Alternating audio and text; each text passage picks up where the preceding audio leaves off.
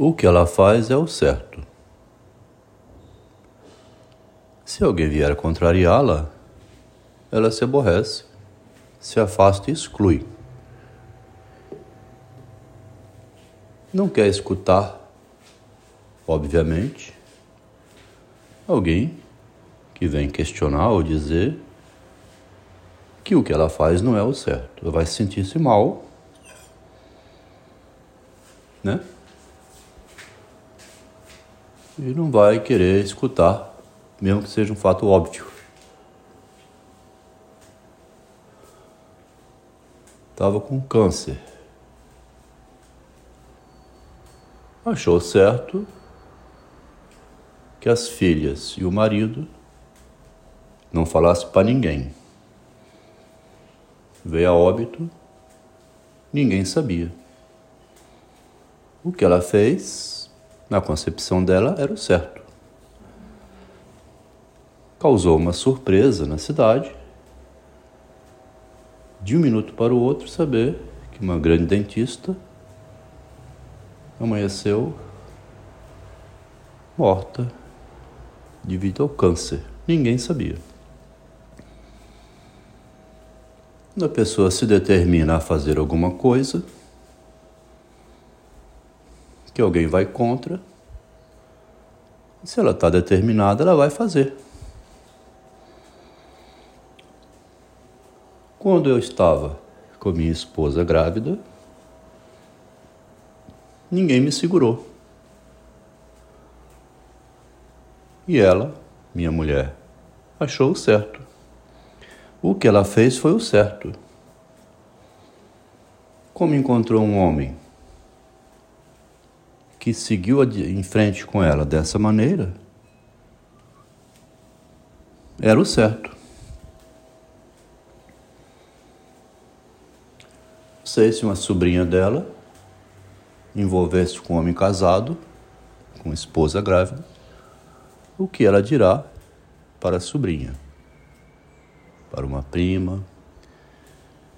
Mas ela não, essa senhora, né, alguém pode dizer, ela não se casou com um homem casado? Ela não entrou na vida de um homem casado com uma esposa grávida? Não achou certo fazer isso? Ela achou isso certo porque o homem achou isso certo, no sentido de que ele foi em frente, bancando essa posição, e ela ia junto, dizendo para ele: contra tudo e contra todos. É o casal 20. Ela ia estimulando o marido com essas palavras inteligentes, que ele sentia um reforço sobre o que ele estava fazendo. Fica comigo e nós dois seremos contra tudo e contra todos. Muito inteligente, foi sempre sendo uma espécie de instrutor emocional, ou psicóloga, ou intérprete emocional, se alojou de tal modo na mente do marido, né? Como escreve no texto dela, quando a gente penetra por dentro da mente do outro, assume o controle. Né? Tem essa incrível capacidade de assim que se envolve com ela, é tipo Lula, tipo Sócrates, né? Tem a arte do discurso. Um amigo aqui chamado Adriano disse: quando Lula disputava com Zé Serra. O Zé Serra pedindo. Nós temos o metade do eleitorado do Lula. É só cada pessoa que vota no Lula votar em mim que a gente inverte essa, esse jogo. Aí o Lula replicou no mesmo instante. Para nós não precisa esse problema, basta continuar votando em mim. A proposta do Zé Serra era inferior intelectualmente, em termos de linguagem, né? disputa linguística. Porque a, a vida se ganha na linguagem, né? Um exemplo muito interessante esse aí. Você ganha do outro dessa maneira. Você diz uma outra frase mais bela, né? mais bonita, mais bem montada e convence. Vendo? Inteligentemente com as palavras você convence todo mundo, qualquer pessoa. E se você encontra alguém corajoso, né? Essa pessoa corajosa, mesmo que ela tenha uma inteligência prática, né? Na realidade, no mundo, sabe se defender dos inimigos, é um guerreiro batalhador. Aí a esposa na união familiar, né? É a velha história do meu pai e minha mãe, assim. O homem é o herói, a mulher é a que garante o lugar para onde ele retorna, e além do, né? De toda a vida do casal. Muitas vezes ela nem precisa falar, já está no inconsciente social, né? Da responsabilidade do pai, do marido. Hã? Tem muitas mulheres, né, que entram na relação e ficam com o marido da outra. Aconteceu aqui de duas moças muito amigas, uma elogiar demais o marido, a outra ficou observando, assim de cantinho de olho. Daí a pouco conseguiu levar esse marido para a cama. Aí falou para a melhor amiga: o seu marido, você confia muito nele. Então, esse jogo erótico na sociedade, né? esse modo de viver no mundo, é a cultura humana. Isso vem, vem de Cleópatra, vem né? do Egito Antigo, da Grécia, passa pelo Império Romano, nos dias atuais, não mudou nada.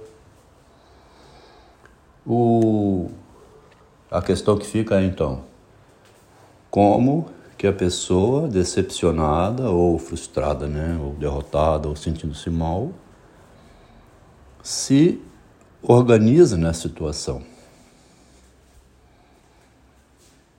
Como que ela se organiza? Porque muitos são os casos em que é, não suporta. Essa senhora que foi a câncer, ela tinha função masculina no casamento.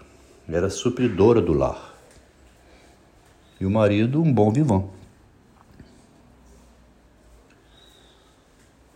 O rapaz que explodiu o apartamento, o motivo era outro. Não aguentou a separação, se matou. Um outro virou andarilho e aí vai. E esse aqui que está falando no áudio se tornou psicólogo, filósofo, escritor literário, o pensador do narcisismo e da subjetividade. Aí a pessoa então faz o giro diante do caiporismo, né? Porque eu escrevi aqui num textinho, muito breve, né?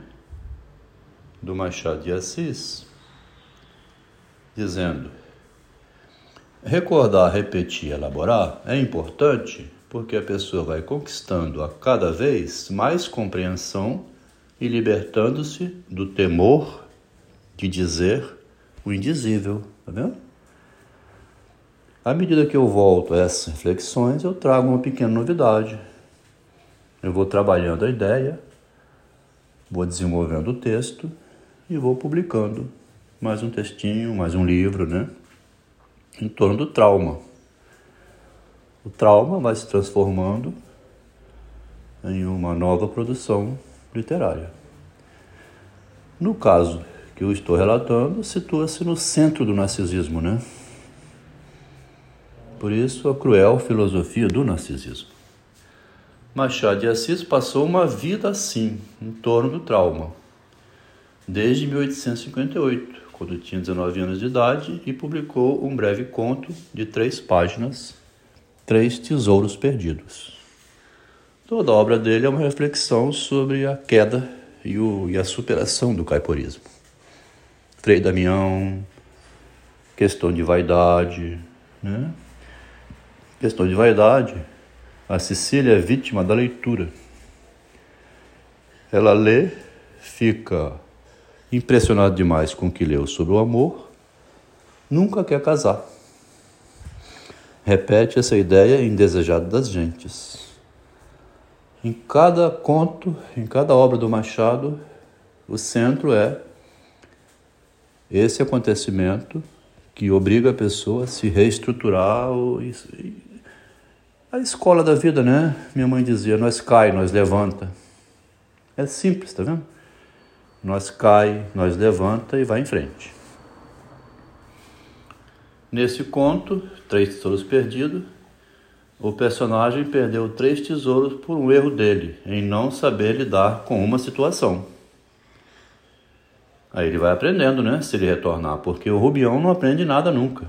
É aquele tipo do homem que vai perdendo, perdendo, perdendo e morre igual mendigo. Foi uma vida de Machado refletindo sobre esse mesmo tema das mais variadas formas, recordando, repetindo e elaborando.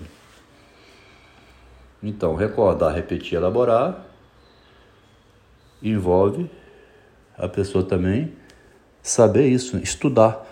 Normalmente a vida já é assim, né? Meu pai nunca leu nada e passou uma vida caindo e levantando. Foi assim que se formou um homem forte, né? Admirado pela minha mãe.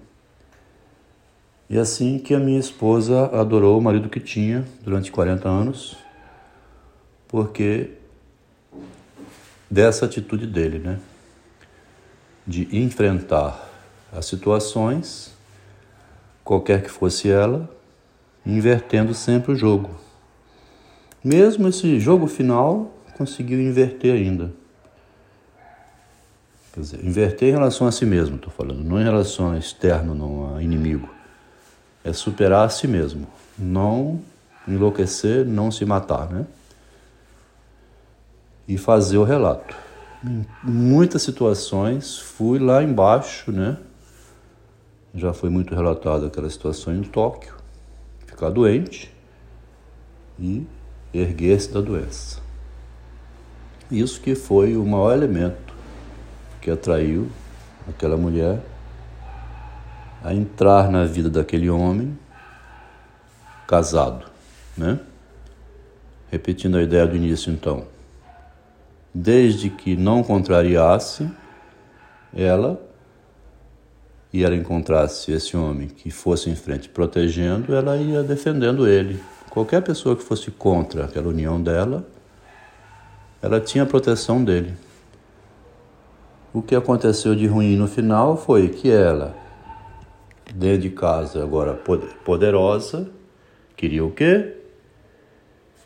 Que ele concordasse com ela não contrariasse ela de que ela conseguiu tudo por si mesma, por mérito próprio.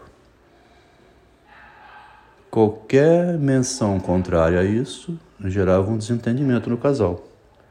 Tudo que eu consegui foi por meus próprios méritos. Não deixe de ser verdade. Teve um mérito de fazer o que fez, né? bancar sua posição frente a todas as pessoas que discordavam, a mãe, a irmã, amigas, né, que discordavam dela vir casar-se com um homem casado. Ela realmente bancou, ela tem o direito de dizer que teve o mérito de se expor para conseguir o que conseguiu. Não está errado. Mesmo que diga que fez isso. É tudo contraditório, tá vendo?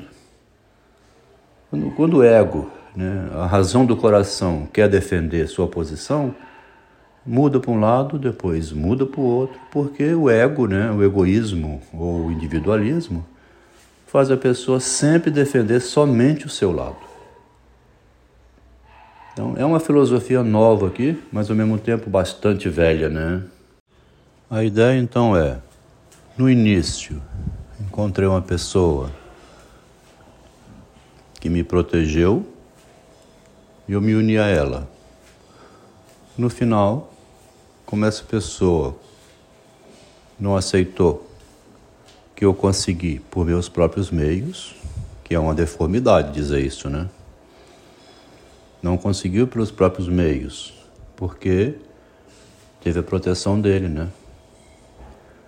Ela jamais entraria naquele casamento se ele simplesmente dissesse: Eu já sou homem casado. Então, uma deformidade. Aí ela entrou, assim como entrou no emprego, onde ele trabalhava, ele escondendo que ela era mulher dele. Mas como a mulher deforma tudo, o ego deforma, né, para fechar e proteger a imagem, ela pode dizer ainda, mas eu tive a coragem de entrar dessa maneira. O mérito é meu. Eu enfrentei ele. Foi isso que ela escreveu. Deixou bem caracterizado que estava enfrentando o marido no espaço privado e agora no espaço público, dizendo que tudo que conseguiu foi o mérito dela de conseguir o quê? Fazer com que ele se tornasse o defensor dela. E quando ele não concordou com isso, ela resolveu excluir do relacionamento, porque, como diz no início, se não concordar comigo, mesmo estando errado, ou mesmo estando aqui, mesmo estando gorda, não pode dizer que eu estou gorda. Se não concordar comigo, eu excluo, denuncio. Ele disse que eu estou gorda. Não podia ter falado. Eu concordo comigo de que eu posso viver gordo e reclamando da vida. E se ele disser alguma coisa sobre isso, eu, eu é, merece processo, tem que ser processado. Agora, como é que um médico, né, um engenheiro assim, uma pessoa racional vai viver nesse mundo dessa maneira?